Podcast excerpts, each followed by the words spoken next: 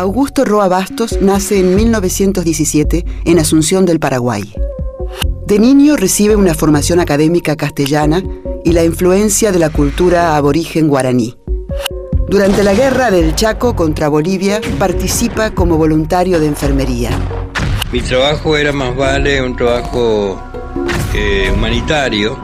Eh, yo era enfermero.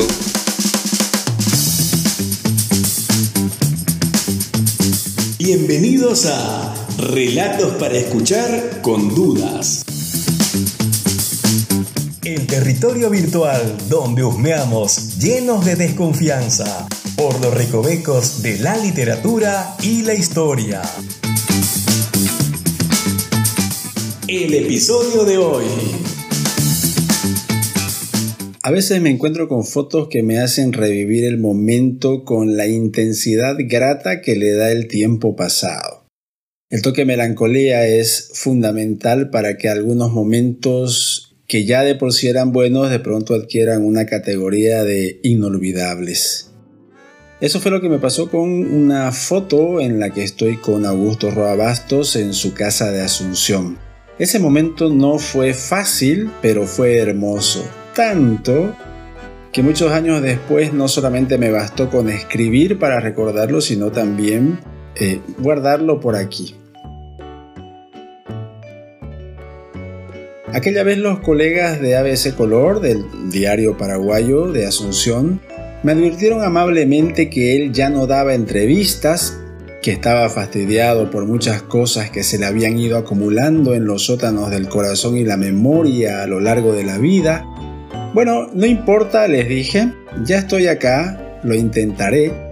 Y lo dije con la candidez suicida de un Canva muy rural de solo 20 años. Ellos se encogieron de hombros y me prestaron el teléfono. Total, ¿qué más daba? El puteado iba a ser yo. Contestó la enfermera de negra memoria y dijo que el señor no atendía a nadie. Ok, yo soy un experto en estas cosas, pensé. Gracias, dije y colgué. Dejé pasar unos minutos y llamé tres veces más. A la tercera atendió él. Sí, me presenté. No, no doy entrevista. Eh, discúlpeme, me dijo. Entiendo, le dije. Pero don Augusto, vine desde Bolivia solo para hablar cinco minutos con usted. Si le parece demasiado incluso hablaremos menos, ya estoy aquí.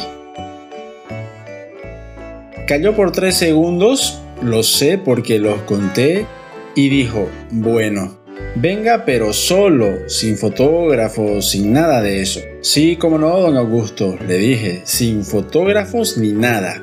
Y fui, toqué la puerta, salió la enfermera de negra memoria, para entender las razones por las que utilizo ese término con ella, em, invito a buscar el texto sobre Roa Bastos que escribe Tomás Eloy Martínez en su libro Lugar común la muerte. Pase joven, me dijo, la enfermera de negra memoria. Pasé, me senté en el sofá crema de una salita humilde y ordenada, iluminada con mucha luz blanca de la tarde y lo primero que noté fue una vieja máquina de escribir gobernando ese territorio de incertidumbres como una suerte de Dios echado a perder. Yo solo en la salita, extraño, extranjero e incómodo, mirando las cortinas, mirándome las manos, las ventanas, sudando un poco por los nervios y el resuello vaporoso del enorme río Paraguay, yo otra vez mirando las fotografías, en fin, reconociendo el hábitat de una bella criatura creadora de belleza. Por lo menos de una belleza que a mí me parece extraordinaria, la que hay en la construcción de una frase bien hecha. Entonces lo oí acercarse, oí los grandes pies de elefantes arrastrados con la pesadez de sus 80 años, lo oí venir como quien oye acercarse a una tormenta roturda y me pregunté, ¿y ahora qué carajos voy a hacer?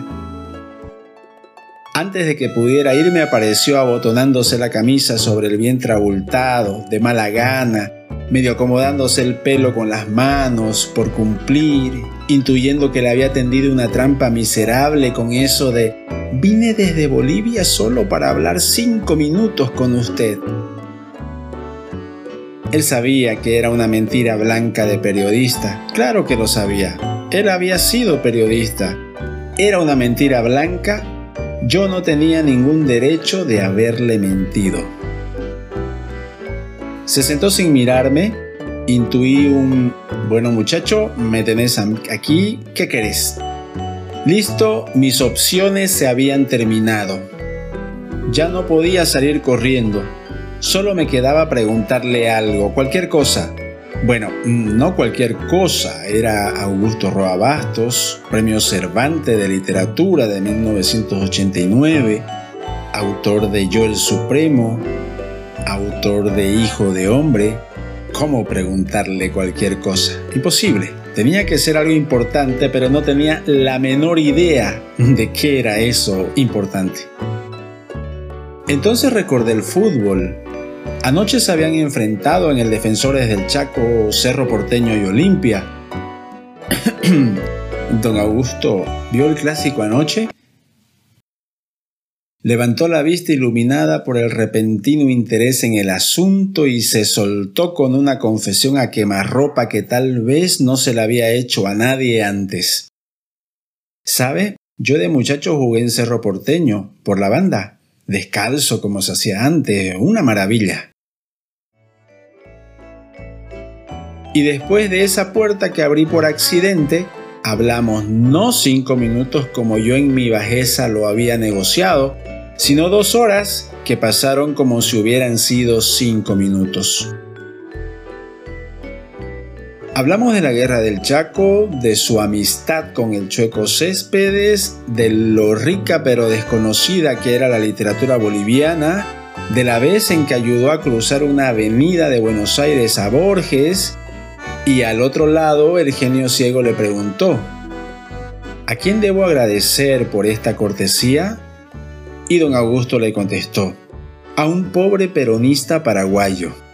Y Borges se fue sin agradecer, pero agradeciendo por el gesto, pero odiando más al periodismo por esa tan amable humillación. Y hablamos otra vez de literatura latinoamericana, de la que él era una parte fundamental hasta que vino la tos y le pedí que paremos porque vi que ya era demasiado.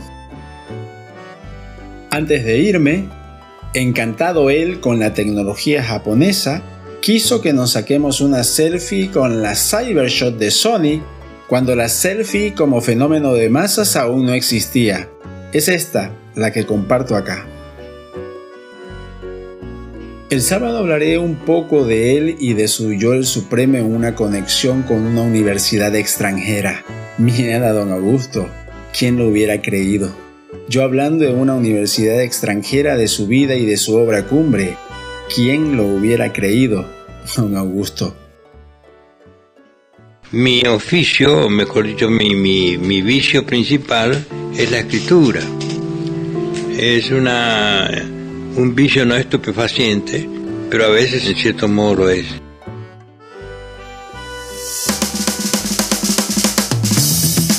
Si te gustó, suscríbete al podcast y compartí.